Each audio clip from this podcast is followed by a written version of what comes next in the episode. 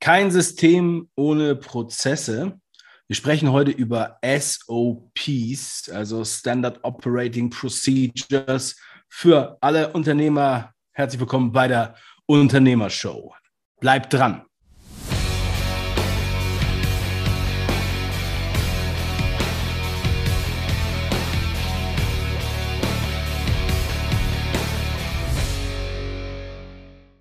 Ja, heute bei der Unternehmershow ein äh, vielleicht merkwürdig klingender Begriff für einige. Wir sprechen heute über SOPs. Vielleicht benutzt ihr das schon und wisst gar nicht, dass man das auch so nennt. Oder ähm, ja, vielleicht nehmt ihr das einfach nochmal zur Kenntnis, was wir darüber denken, wie wir dazu gekommen sind. Ich finde das Thema unheimlich spannend und ich glaube auch, dass man da niemals, niemals auslernt. In vielen Bereichen. Demien, was verstehst du unter SOPs? Ja, wie, wie, du schon gesagt hast, Standard äh, ja, Abläufe eigentlich. Wir müssen mal im, im deutschen Bereich drin bleiben, ja. Ja, können wir auch machen. genau, genau. Aber dann ähm, wäre das, wär das SA als Abkürzung und das ist natürlich nicht ja, so genau. Standardabläufe. Deswegen SOP ist dann äh, politisch korrekt. Genau. Ey, das ist äh, für mich eine Sache, die super wichtig ist, ähm, die drin zu haben im Unternehmen. Ähm, im Unternehmen. Meinst jetzt, das du meinst ich glaube, das macht genau Standardprozesse meinst du? Ja. ja. Wenn du Standardprozesse hast, ist es, das ist genau die Sache, die dich unterscheidet zwischen einem Selbstständigen und einem Unternehmer.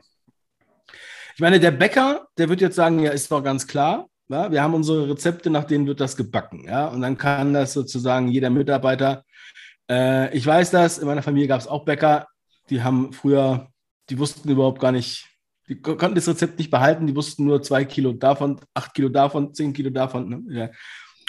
Aber es geht halt nicht nur um Bäcker, sondern es geht hier wirklich im Grunde genommen um jeden Prozess, damit ihr auch wisst, was ihr da tut und ja. damit es auch messbar ist, beziehungsweise vergleichbar ist. Für die Mitarbeiter wichtig und auch für Skalieren. Ja. Fahre ruhig fort. Absolut. Guck mal, guck mal, wenn du, ähm, viele haben eine, eine, natürliche Abneigung gegenüber Prozessen. Nicht alle, aber viele. Haben eine natürliche Abneigung gegenüber Standardabläufen, weil die haben sich ja selbstständig vielleicht gemacht, weil sie, ähm, was ich, frei sein wollten von diesen Standardabläufen. ähm, ja. ja. weil sie vielleicht vorher in einem Großkonzern gearbeitet haben und ähm, jetzt endlich ihr eigenes Business gegründet haben und jetzt wollen sie auf gar keinen Fall diese gleichen Abläufe haben, die dieses große Standard, äh, dieses große Konzernunternehmen hat. So, aber eigentlich sind das genau diese Standardabläufe, die wichtig sind, um Unternehmen groß zu machen und äh, jeder hat es bestimmt schon mal gehört, zu skalieren. Ohne, ohne das ist ja auch, also ich höre die Leute schreien, die sagen, ja, bei mir geht das aber nicht. Bei mir geht das aber nicht. Ja. Zum Beispiel, ich arbeite kreativ. Bei mir kann ich das nicht machen. Da gibt es keinen Standard. Und da kann ich nur sagen, doch, natürlich. Es ist trotzdem ganz, der größte Teil der Arbeit ist trotzdem Standard, also irgendwie in irgendeiner Weise standardisiert.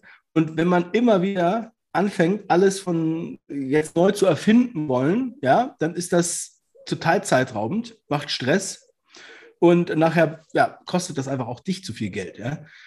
Und diese kleinen Ordnungspunkte, ja, ich bin da wirklich nicht kein pedantischer Ordnungsmensch, ja, aber ähm, für die Sachen, die, wo ich weiß, es ist wichtig, muss es halt funktionieren. Ganz kleines Beispiel.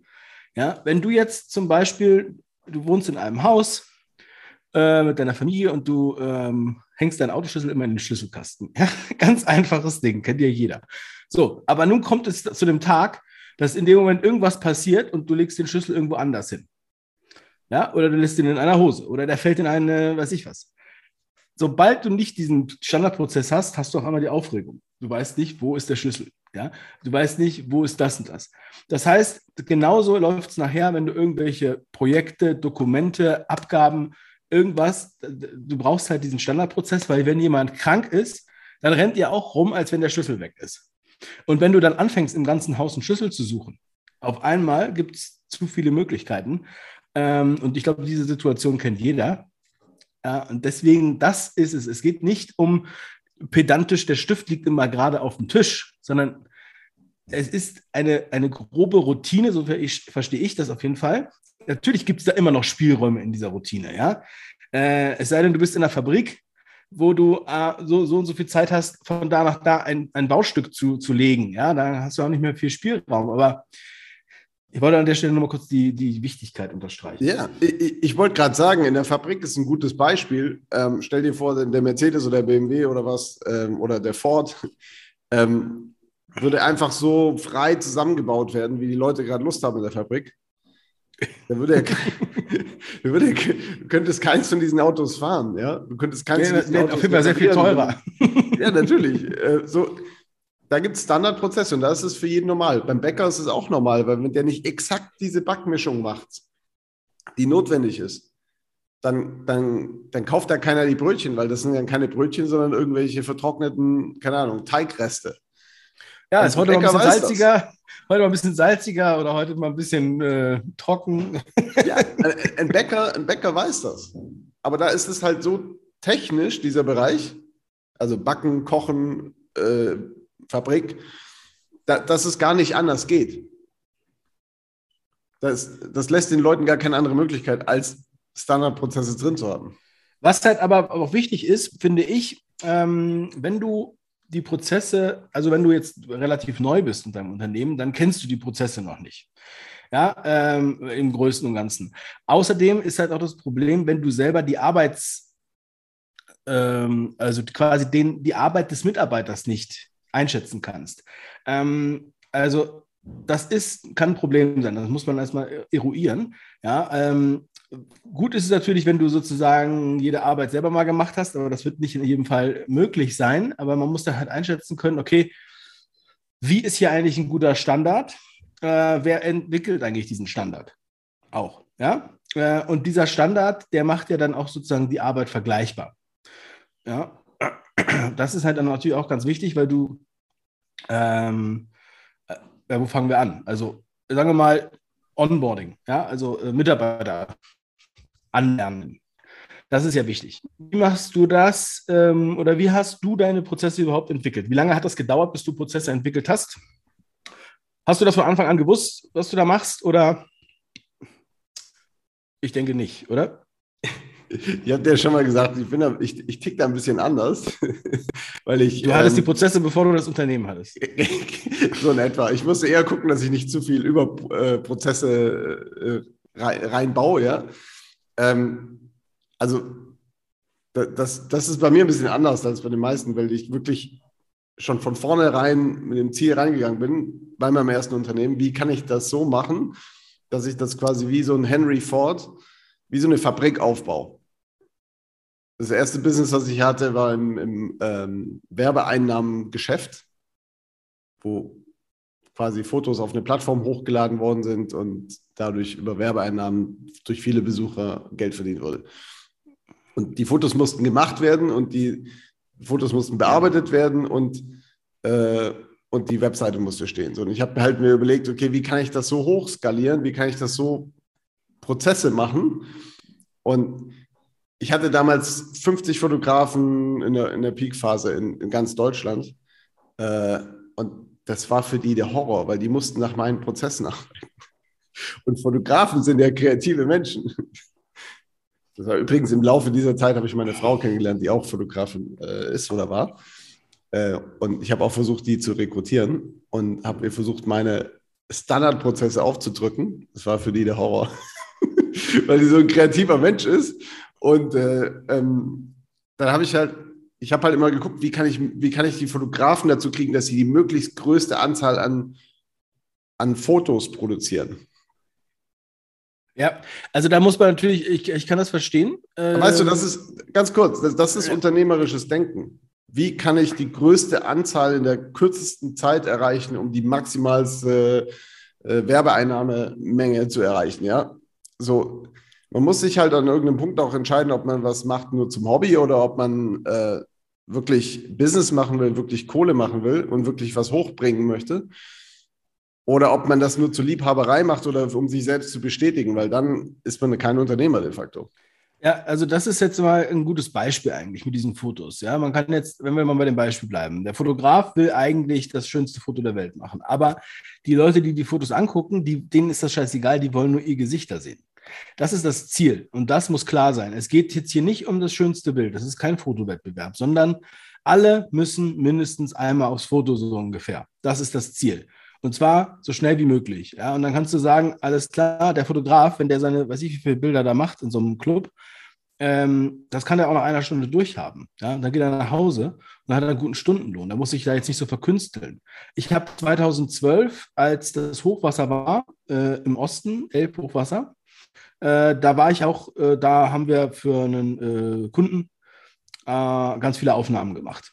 so, und das war so, das war schöne Hotels, ähm, also da, wo es nicht überschwemmt war, aber dann habe ich sozusagen auch das so äh, standardisiert, um was es ging. Und das war ja viel aufwendiger als natürlich jetzt hier nur so ähm, Partybilder. Ne? Aber du kannst halt, sagen wir mal, sehr relativ schnell erfassen, wie das aussieht. Du kannst den ganzen Tag da Film machen. Das wäre viel zu aufwendig gewesen oder du bist in einer Stunde fertig. Und das funktioniert auch, weil am Ende brauchst du ja gar nicht so viele Bilder. Und das habe ich zum Beispiel auch beim, beim Nachrichten gemerkt, gelernt. Ja? Also ich habe früher äh, Nachrichten gemacht und äh, Reportagen und so weiter. Und da ist zwar alles super schön und ganz viel tolles Material, aber das ist kein Kinofilm. Da machst du, das muss schnell gehen. Da hast du maximal, manchmal hast du nur ein paar Stunden, manchmal hast du nur einen Tag, manchmal hast du fünf Tage, je nachdem, wie lang das Projekt ist. Aber dann ist das Ding fertig. Und nicht wie beim Kinofilm, wo die Leute drei Monate dran schneiden. Ja, und das ist halt auch das Entscheidende. Und auch ähm, der, der, also das hat mir immer sehr viel Spaß gemacht, so etwas auch so zu sehen, dass man sagt, okay, was brauchen wir? Wir brauchen davon eine Totale, wir brauchen davon das, das, das, das, das, ja, und ähm, sozusagen die Liste gegeben. Und das bringe ich übrigens auch hier, ähm, bringe ich auch anderen Leuten bei, sozusagen, ähm, die so Projekte machen, ja, ähm, einfach damit die, damit die Material kriegen und das auch bewältigen können. Weil das Problem ist ja auch, wenn du jetzt äh, äh, eine Million Fotos hast, von denen äh, gar nicht alle in Frage kommen, dann musst du die auch noch aussortieren. Das kostet ja auch alles Zeit. Also es soll am Ende möglichst kein Ausschuss geben oder so wenig wie möglich. Ja, so war das ja sicherlich bei euch auch. Und äh, äh, das ist ja auch das Problem bei Amateuren, die irgendwas filmen. Ja, dann filmen die ewig lange. Ja, drei Minuten Schwenk äh, zum Beispiel. Ja, und anstatt zu sagen, okay, der Schwenk darf maximal zehn Sekunden sein. Punkt. Nächster Schwenk. Ja, dann fünf Sekunden das, zehn Sekunden das, so macht man das, ja. Zum ja. Beispiel bei Video. Weil mehr brauchst du da sowieso nicht. Und ähm, wenn man das dann erstmal erfasst hat, dann schafft man halt auch mehr an einem Tag. Ja, und dann ist das auch nicht so ein großer Druck.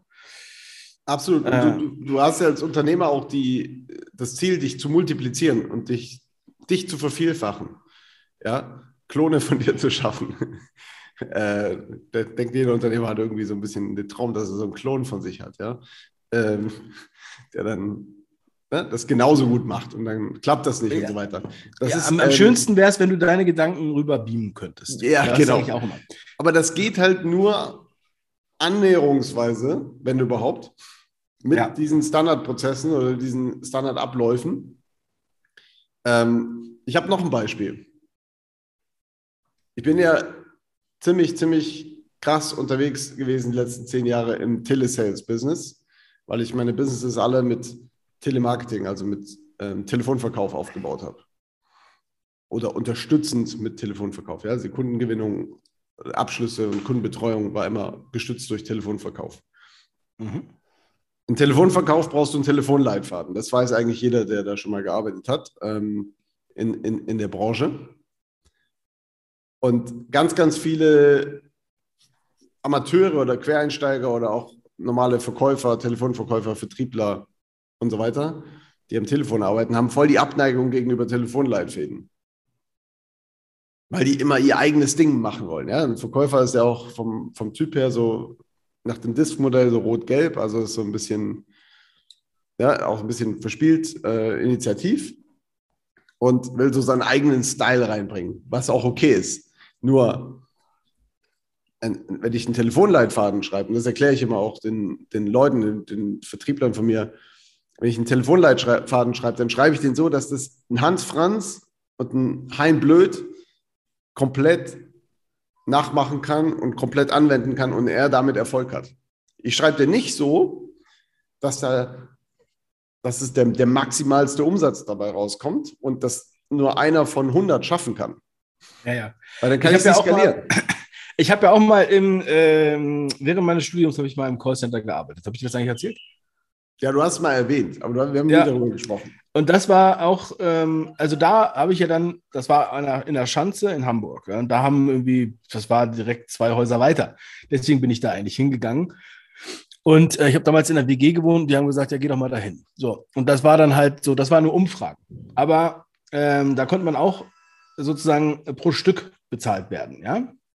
Und äh, ich saß dann da, das war damals so richtig alte Computer, die waren damals schon alt. Ähm, und dann äh, hast du den Telefonleitfaden, hattest du sozusagen auf dem, auf dem, Display und das hat auch gestunken da und die Leute waren auch, waren auch voll die fertigen Freaks so. Äh, der Chef war auch richtig schlimm. Er hat dann auch das, also weil ich habe dann auch, ich kannte ja dann alles, du hast, du hast ja die ganze Zeit immer das Gleiche erzählt, ne? Und dann habe ich das so ein bisschen mit meinen eigenen Worten erzählt und dadurch wirkte das halt auch ein bisschen, äh, sagen wir mal, authentischer, wie ich das gesagt habe. Ähm, so, und neben mir saß dann eine, die so, wenn morgen Bundestagswahl wäre. So hat sie das vorgelesen, ne? Also als hätte sie den Text noch nie gelesen, ne? Und dann habe ich gedacht, Alter, kein Wunder, dass die keine Umfragen macht. Und dann war eine Umfrage, da gab es 35 Euro die Umfrage. Und davon habe ich vier in der Stunde gemacht. Und dann hat mein Chef sich bei mir eingeklinkt und wollte wissen, wie ich das mache. Ne? So, und äh, weil die anderen nur eine in der Stunde oder, oder noch nicht mal hingekriegt haben. Ne? Und dann war das halt auch so, also das war natürlich inhaltlich schon das, aber das war halt sozusagen die, das, die Persönlichkeit einfach so mal mit reingebracht. Ne? Und ich habe nicht wie so ein Roboter einfach nur die Fragen vorgelesen.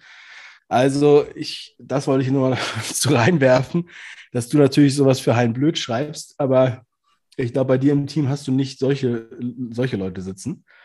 Ähm, ja, also mir hat das schon ein Stück weit Spaß gemacht. Auch es war auch relativ viel Geld für die damalige Zeit äh, für, äh, für wenig Arbeit. Ja. Ähm, und man durfte da rauchen, deswegen hat es auch so gestunken. Aber dann wollte ich einen Tag frei haben, weil ich umgezogen bin. Und dann hat mir mein Chef, wollte mir nicht freigeben. Da habe ich gesagt, ach, gut, verpiss dich. Tschüss, bist du blöd, Alter. warst, du, warst du in so einem typischen Assi-Call-Center? Aber ich, ich spreche jetzt wirklich vom Profi, Profi Telesales, ja. Ähm, ja, ja, ja. Natürlich auch im Callcenter, aber wirklich im Telesales, du brauchst ja einen Standard, äh, von dem zumindest fürs Onboarding, also wenn jemand komplett neu in dem Bereich ist, der nicht abweicht davon. Weil, wie will er das denn lernen, wenn er sein eigenes Ding macht, bevor er weiß, wie es geht? Ja, klar, das muss er erstmal lernen. Genau. So, das ist wie, geil, auch ein geiles Beispiel ist Karate Kid. Du kennst bestimmt den, den neuen Karate Kid-Film, ne? also den letzten. Nee, kann ich nicht. Ich Ganz viel, ich, ich, ich, weiß, ich weiß, viele haben den angeguckt, ja, ähm, oder überhaupt einen Karate Kid-Film. Und der muss der will kämpfen und so und der will äh, da ins Turnier und der Meister sagt zu ihm, nee, nee, nee, du machst jetzt erstmal, hängst du deine Jacke auf, auf so einen Kleider, äh, so einen Ständer halt, ne? Äh, und das macht er. Aber nicht einmal, nicht zweimal, nicht hundertmal, paar tausendmal. Immer wieder aufhängen, runternehmen. Aufhängen, runternehmen. So, und dann hat er das paar tausendmal gemacht und ist äh, total im Arsch, ja. und dann denkt er, jetzt darf er kämpfen lernen und darf ins Turnier. Und dann sagt der Meister, ah, ah, jetzt kriegst du den Zaun anmalen. Ja? Auftragen, polieren. und so geht das immer weiter. So, um einfach ein, ein, ein Disziplinstandard, also Standards schaffen auch eine gewisse Disziplin. Ja. Und das trägt ja alles zu Erfolg bei. Haben wir in anderen, anderen Podcast äh, schon gut erörtert. Ich glaube, das ist auch jedem klar, dass wenn man einen Ablauf hat, dass das zu mehr Disziplin führt und das zu mehr Erfolg.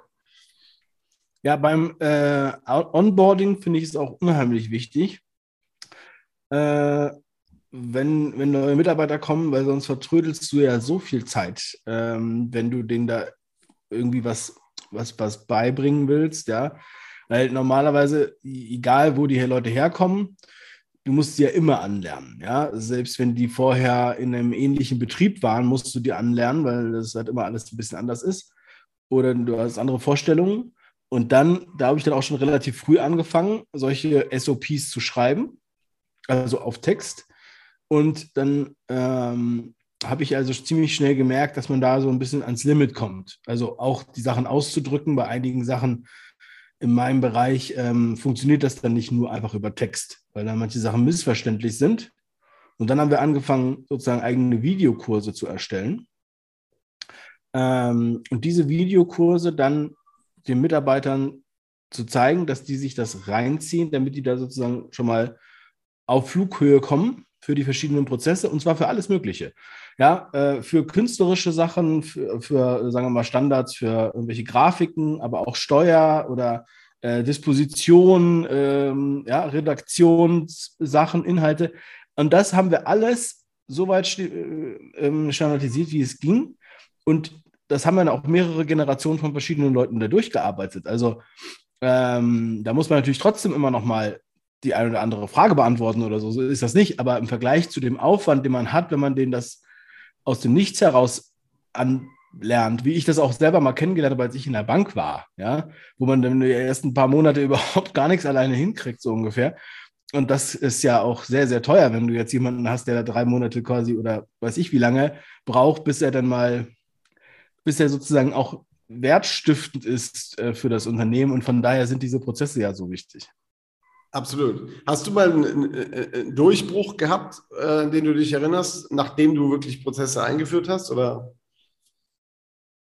irgendeine Veränderung gemerkt in deinem Business, wo du gesagt hast, boah, jetzt habe ich Prozesse etabliert, äh, jetzt ja. habe ich Abläufe da reingebracht?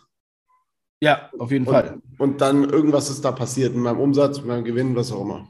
Ja, also auch ähm, zum Beispiel auch die Standardisierung von vom, vom Angebot ja, oder von Produkten. Und auf einmal äh, vertrödelst du auch nicht so viel Zeit mit der Diskussion darüber, was ist das jetzt für ein individuelles Produkt. Selbst im künstlerischen Bereich kann man das standardisieren. Ja, und äh, auf einmal geht, also die, die, die, die willst ja auch die Leads, die du hast, ja, an die Interessenten, ähm, du willst ja auch verhaften, sag ich jetzt mal, ähm, abschließen. Ja, und das ist ja nicht so, äh, das, das ist auch so ein bisschen, äh, wenn ich jetzt zu Mitarbeitern sage, ja, guck mal, ähm, die haben sich jetzt hier schon gemeldet, die wollen, weiß ich was, die sind jetzt quasi so kurz vom Ziel, ja, die, also die wollen hundertprozentig abschließen. Ja, wenn die jetzt nicht abschließen, dann liegt es daran, dass du denen das äh, erschwert hast. Ja? Mhm. Das, das sind so diese Punkte, wo man dann auf einmal merkt, okay, und wenn du das dann standardisiert hast, und auch dann ist es auch leichter, das für den Kunden zu kommunizieren. Also der Kunde will das ja auch kapieren, was du da machst. Ja, oder beziehungsweise was ist eigentlich das Produkt. Äh, deswegen muss es auch immer runtergebrochen werden auf ähm, pragmatischen äh, äh, Überblick. Ja, so wie, sagen wir mal, äh, äh, Klassik, Sport, Eleganz. Ja, äh, bei Mercedes oder du weißt, was ich meine, so, so die Pakete, ja, also du hast ja. halt so, darüber haben wir, glaube ich, auch schon mal gesprochen, aber dass du einfach ähm, ganz klar zeigst, okay, das ist jetzt die Landkarte und nicht, okay, wir haben jetzt 750 Wege, in welche Richtung willst du? Dann dreht der Kunde durch.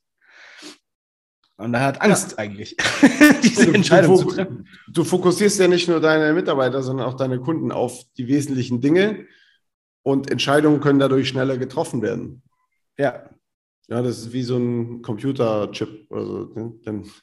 Das ist nicht wie irgendwie ja. Naturadern oder so, die, wo du dann irgendwo hinfließt, sondern das ist ganz klar, gibt es Kanäle, wo es strukturiert ist, ja. Ich habe noch ein genau. Beispiel. Ähm, ich kenne eine Sängerin, eine Sängerin, die eigene Lieder schreibt, die relativ bekannte Sängerin, ich sage jetzt nicht wer, aber ähm, die macht eigene, schreibt auch eigene Lieder und selbst die hat gelernt, ich habe mich mit der unterhalten, äh, hat sie mir erzählt, dass sie am Anfang das so Freestyle gemacht hat, wo sie noch nicht so erfolgreich war. Und irgendwann mal hat sie Prozesse bei sich eingeführt, als Künstlerin. Und die ist wirklich durch und durch Künstlerin. Also, ja. Äh, die, und die hat Prozesse bei sich eingeführt, um Lieder zu schreiben. Und sie hat gesagt, die, die, die, die besten Lieder, die sich, die auf der Nummer 1 Hit-Single, was weiß ich, über Monate waren, diese, diese Lieder, ähm, die hat sie gemacht anhand von Prozessen. Die haben mir überhaupt nicht gefallen, ihr persönlich. Aber die haben ihren, ihren Fans und gefallen und es wurden so, so viele Platten verkauft und so weiter. Ähm, weil das ist durch Standardprozesse einfach entstanden. Ja? Die, die hat dann einfach sich so Zeiten genommen, so Zeitblöcke, wo sie dann einfach runtergeschrieben hat. Und ganz oft ist halt nichts dabei rausgekommen und dann irgendwann, dadurch, dass sie diesen Prozess immer wieder wiederholt hat, kam dann auch immer wieder ein Hit nach dem anderen. Das ist echt interessant, so zu sehen. Man würde es gar nicht denken, dass es Künstler gibt, die das so machen, erfolgreiche Künstler. Ne? Ja, das ist wirklich witzig, weil solche, ähm, viele denken, dass solche kreativen Prozesse äh, nicht so funktionieren, aber ähm, es funktioniert so auch. Ja? Also du kannst auch, wenn du jetzt zum Beispiel ein Buch schreibst. Ne? Also ich wusste ja auch nicht, wie man ein Buch schreibt, bevor ich mein erstes Buch geschrieben habe und habe auch da viel äh, äh, rumprobiert.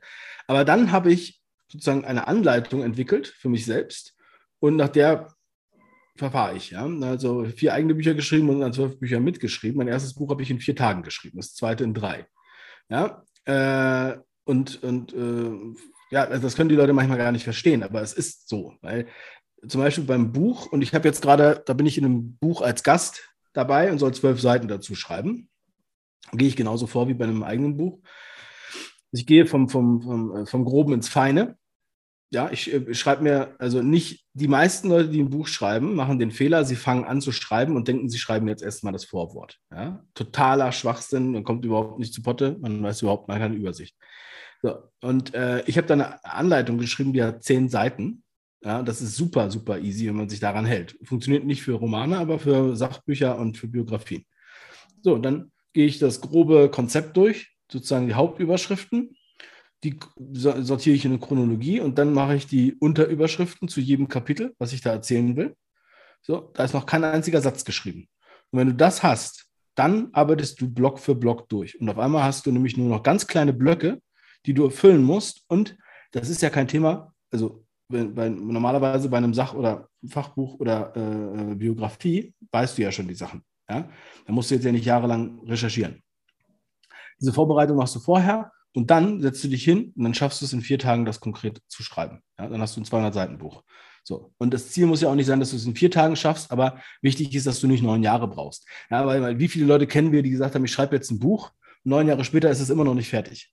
Ja, und das äh, hat dann nichts mehr mit, äh, ähm, mit kreativen Schaffen zu tun, ja, weil Leistung ist Arbeit durch Zeit.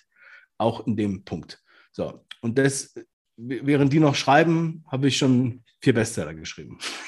Wahnsinn. Haben wir Wahnsinn. schon verkauft. Haben ja, wir schon verkauft, ne? Aber das ist, das ist doch geil, das zu hören. Das macht mir richtig Spaß, dir das, ich meine, ich kenne. Ich wollte daraus eine Software machen. Vielleicht mache ich da noch eine Software draus.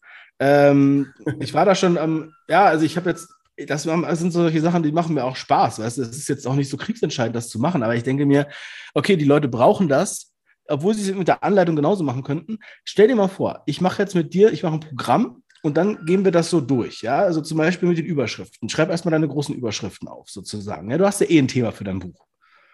Ja, und dann gehst du erst, wenn du diese Maske durchgemacht hast, gehst du in den nächsten Schritt rein. Und dann musst du das erstmal ausfüllen. Und so ähm, kannst du den Leuten helfen, dass sie es halt schaffen, das hinzukriegen. Ja. Und dann halt auch ein Buch, was sie halt auch oft verkaufen. Und machen sich, machen sich alle Gedanken über Lektorat und was, was alles. Das ist alles nachrangig. Ja? Erstmal muss der Content auf den Tisch. So. Und auch selbst sowas geht standardisiert und so machen das auch alle äh, professionellen Schreiber. Und das sicherlich gibt es sowas auch für Romane, aber äh, das ist halt nicht mein, meine Abteilung. Ja. Ja, cool. Also ich, ich, ich sehe das so wie, ich mache mal wieder so ein Naturburschen-Beispiel. Du bist ja eher der Naturbursche. du, du hast einen Garten, ja, so einen schönen englischen Garten, da sind die Rosen schön und die, die Büsche und alles ist so geordnet, ja. Ja. So, die Natur ist ja ein bisschen auch Chaos, ja, enthält ja Chaos. So, die Pflanzen wachsen ja normal nicht so mit schönen Büschen und Formen. Aber trotzdem musst du diese kreative Energie zuschneiden und in, in, in, in Grenzen reinpacken. Warum? Weil du so Ästhetik schaffst. Also es findet ja jemand so einen englischen schönen Garten in der Regel finden das die meisten Leute schöner, als wenn jetzt irgendwo so eine Wiese total mit Moos voll ist und total so mit Unkraut bedeckt und alles so kreuz und quer wächst. Kann natürlich auch schön aussehen. Aber in der Regel ist es ja schöner, wenn, wenn die Sachen gepflegt sind und quasi der Ordnung drin ist. Quasi Ordnung in der Kreativität drin ist oder in der Natur drin ist. Ja, es sind halt, das sind halt zu, das darf ja nicht zu extrem sein, ne? Also denke ich ja. mal. Also wenn du jetzt totales Chaos hast, äh, dann ist es halt auch nicht schön. Ja? Und wenn du das halt, wenn das halt so ordentlich ist, dass du dich da gar nicht mehr auf die Wiese legen darfst, dann ist es halt auch zu extrem. Aber, ähm, aber ich glaube, man kann das schon verstehen. Und es macht auch schon Sinn, dass man da was macht. Und manchmal ist es auch so, da denkt man, okay, der Garten, äh, der soll so wild sein und ich bin so der wilde Typ, aber wenn dann mal der Gärtner da war und hat das Ding geschnitten, dann denkst du, ja, ist doch schöner. weißt du? Und das ist äh, dann halt auch mal die, die, das ist genauso, mit Geld geht das bei einigen auch so. Ne? Ja, nee, bei mir ist gar nicht, ich bin nicht so der Typ und so, bei mir ist es mit dem Geld alles so. Weißt du so? Und äh, wenn die das dann irgendwie mal geordnet bekommen oder beziehungsweise einen regelmäßigen Cashflow haben und sich dann überlegen können, okay, was mache ich denn eigentlich mit dem Geld, was ich jetzt über habe?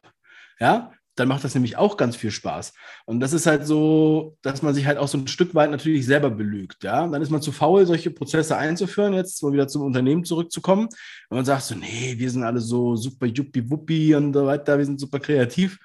Ähm, das ist in den seltensten Fällen äh, äh, richtig. Ja. ja. Ähm, und ich würde auch sagen, dass man da einfach nochmal reingehen sollte. Und natürlich an der Stelle auch nochmal zu empfehlen, der Unternehmerfreiheitsguide mit Workbook, den ihr kostenfrei bekommen könnt. Klickt ja. einfach in die Beschreibung. Und äh, der kostet normalerweise 49 Euro und jetzt könnt ihr euch den kostenfrei sichern. Und ich denke, der wird schon mal einen richtigen Mehrwert bringen, auch nochmal an der Stelle. Und ähm, es geht halt, wie auch so oft, ums Bewusstmachen. Ums der, Bewusstmachen ganz kurz zu einem, sorry, wenn ich dich unterbreche, aber zu dem Unternehmerfreiheitsguide. Das ja. ist quasi der Leitfaden für deine persönlichen Unternehmerfreiheitsziele oder dein persönliches Unternehmerfreiheitsziel. Um das zu erreichen, brauchst, musst du ja einen gewissen Weg verfolgen und die Steine an diesem Wegrand, die sind da skizziert auf diesem, in diesem Workbook und auf diesem Guide. Ja. So nur, um auch zu zeigen hier, was, was die Prozesse, wie das miteinander zusammenhängt. Genau. Erwähnen, ja. ja, und ähm, also mir ist es ja auch so, ich bin ja im Online-Marketing und wir bauen ja da, also das sind im Grunde genommen ja immer Vertriebsprozesse, ja, so ein Funnel. Ähm, ich sehe das immer so wie Gräben am Strand, wo ich dann was im Graben zu meiner Sandburg grabe und wenn die Welle kommt, dann schaue ich, dass das Wasser auch da lang fließt, wo ich das gerne haben wollte. Und deswegen finde ich das auch so spannend. Äh, und ähm, ja, das ist halt auch beim, beim, wenn du dir so eine Vertriebsstruktur aufbaust und du überlegst dir, okay, das sind jetzt hier meine Strategien und du merkst, okay, das ist der, der am, besten funktioniert. Das kannst du natürlich auch nur, wenn du eine Übersicht hast. Und den drehst du dann auf. Ja, so ist es natürlich. Ja, du machst nicht, ähm, sage ich jetzt mal, um Mitarbeiter zu finden, äh, äh, du musst ja auch wissen, was du da machst. Also du hast jetzt, du schaltest zum Beispiel Werbung oder du verteilst Flyer oder du druckst in der Zeitung was ab. Ja, und dann äh, schaust du, okay, was ist, wie ist die Ernte? Ja, also die Conversion ja, von diesen verschiedenen Wegen. So, macht es Sinn, das eine weiterzumachen oder das andere weiterzumachen? Und da muss man sich natürlich auch immer ein bisschen anpassen. Ja, vielleicht war das vor 50 Jahren, war das noch gut, ja, wenn du in der FAZ eine Anzeige geschaltet hast. Äh, heute würde das ist es nicht, vielleicht nicht mehr so zu empfehlen. Ne? Das musst du halt eruieren. So, und ähm, so geht es dann auf einmal mit allem Möglichen weiter, ne? wie du dann da so arbeitest. Und es geht ja auch nicht darum, dass wir jetzt einfach nur Recht haben, sondern es geht auch uns geht es darum, dass man halt das überdenkt, wo man gerade ist, weil wir das auch die ganze Zeit tun. Ja, und ähm, das ist ein ganz normaler Prozess auch für uns, etwas zu überdenken und zu schauen, okay, wie kann ich das jetzt optimieren? Ja, beziehungsweise, oder wie kann ich einen neuen Reiz schaffen? Das ist ja auch manchmal so. Oder ich denke, ich kann mir auch vorstellen, dass du deine Telefonskripte, dass du die halt auch äh, natürlich irgendwann anpassen musst, weil das halt auch nicht zehn Jahre lang äh, so funktioniert, sondern dann musst du sagen, okay, alles klar, die funktionieren jetzt anders, weil die Leute die Unternehmen haben andere Bedürfnisse, gesellschaftlich hat sich was verändert oder das Produkt hat sich verändert oder irgendwie sowas. So. Ja, und Absolut. natürlich muss man da Arbeit reinstecken, aber man hat dann erstmal, äh, man kann danach erstmal ernten, auch wenn man es irgendwann wieder ändern muss. Aber es ist genauso auch mit, mit, mit dem Funnel. Ja, du baust was auf und da bist du dann auch intensiv mit beschäftigt, aber danach hast du eine lange Zeit, wo du, sagen wir mal, relativ wenig äh, da äh, dich intervenieren musst, sage ich jetzt mal, ja, dann musst du halt die Zahlen kontrollieren. Und das ist dann wiederum eine sehr schöne Sache. Und dann hast du mehr Routine, Kopf frei und kannst was anderes machen. Oder kannst du äh, kannst zum Beispiel so eine Podcast-Show machen, wie wir jetzt hier. Ja, das kannst du ja nicht machen, wenn du die ganze Zeit Existenzängste hast. Ja, das ist natürlich ganz klar. Du denkst, oh Gott, oh Gott, wo kommen die Kunden her? Dann setzt du dich ja nicht hin und sagst, ja, komm, wir machen halt ein bisschen Podcast hier, mal, komm, ein paar Stunden neu. Ja, das, das wird schon irgendwie. Ja, sondern natürlich, wir verlassen uns ja nicht aufs, aufs Prinzip Hoffnung oder Glück oder Zufall, sondern wir haben da die Prozesse und wissen, kennen unsere Zahlen, ja, und das ist, also wir wissen, dass es auch an diesen Zahlen äh, sich ungefähr hält, ja, oder es gibt auch mal bessere Tage, es gibt auch mal schlechtere Tage, aber also ich persönlich gehe zum Beispiel auch immer, äh, ich rechne sozusagen mit schlechteren Zahlen, wenn ich jetzt sozusagen Standardwerte sehe, ja, um mich dann nicht selber zu belügen, ähm, gehe dann lieber sozusagen einen kleinen Schritt zurück von dem, was ich jetzt, was ich rechne. Ähm, und und äh, weil nämlich auch manche sagen, ja, das läuft ja gerade so gut, das wird nie wieder schlechter werden.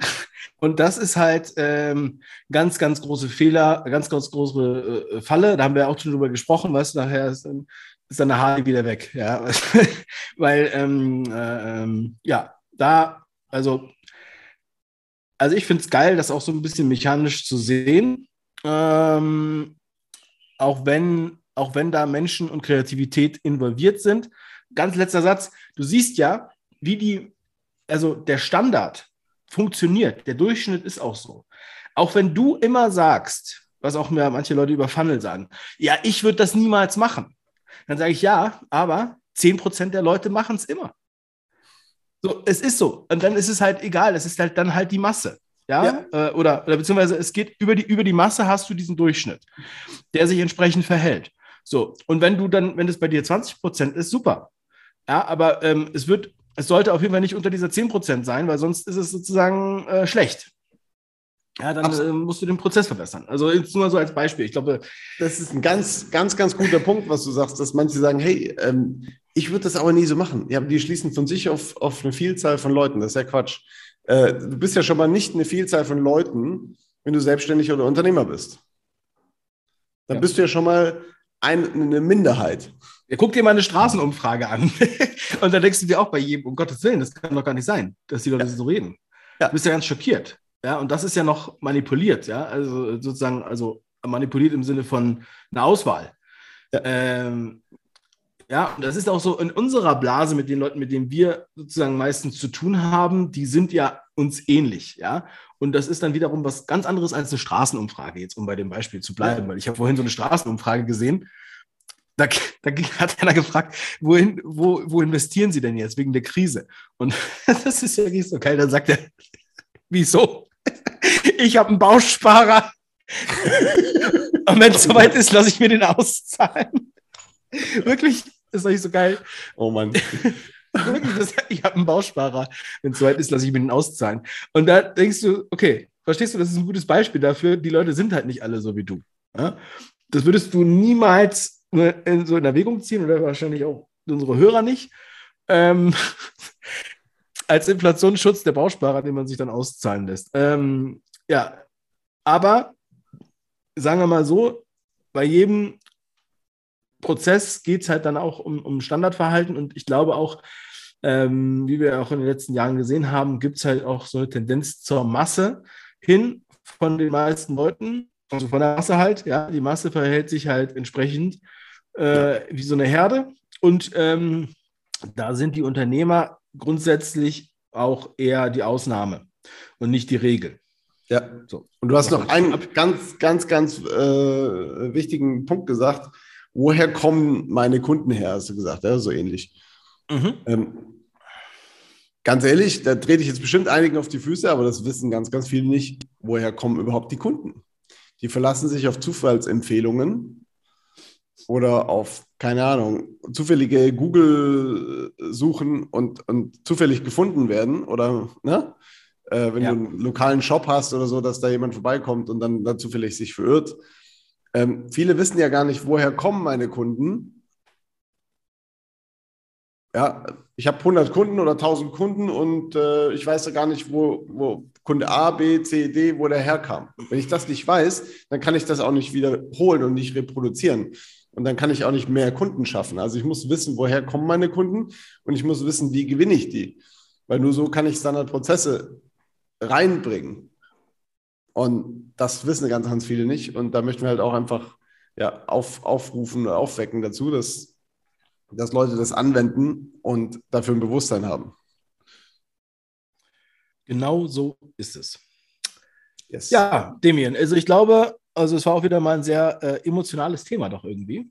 Ja, ja. Äh, man merkt, wie wichtig uns das ist und ähm, auch wie missverstanden sowas manchmal ist. Ja? Und wir möchten da äh, eigentlich nur Unterstützung leisten für alle, die das noch nicht so ernst nehmen. Äh, schreibt uns gerne mal in die Kommentare oder, äh, oder schreibt eine E-Mail an dave.unternehmershow.de. Äh, wir freuen uns auf euer Feedback. Ja, ihr könnt auch sagen, dass ihr, wenn ihr sowas nicht gut findet oder eure Geschichte, wie es bei euch war, ja, dass ihr, wie ihr den, den, das entwickelt habt und so weiter. Ich glaube, da gibt es ganz viele wichtige Punkte. Oder ihr sprecht mal mit, mit eurem Unternehmerumfeld, Stammtisch, wo auch immer ihr euch trefft ähm, Mastermind da mit den anderen Unternehmern, wie das bei denen war. Weil sowas ist auch immer sehr lehrreich und äh, da kann man auch ein totales Improvement ähm, äh, fertig machen. Also ja, kann man dran wachsen, weil man auf einmal auf ganz andere Ideen kommt. Ja? Oder du denkst vielleicht, das braucht man nicht, aber sprich noch mit den anderen und dann siehst du, oh, das läuft. Ne? Deswegen freut mich auch dieser Austausch hier mit, mit Damien an der Stelle. Und vergesst nicht ja. euren Unternehmerfreiheitsguide mit Workbook. Ja, Download ist in der Beschreibung. Gibt es jetzt noch kostenfrei statt 49 Euro. So, seid dabei. Liebe Grüße und wunderschönen Tag noch. Und dir auch noch, Damien. Danke dir auch. Ciao. Tschüss.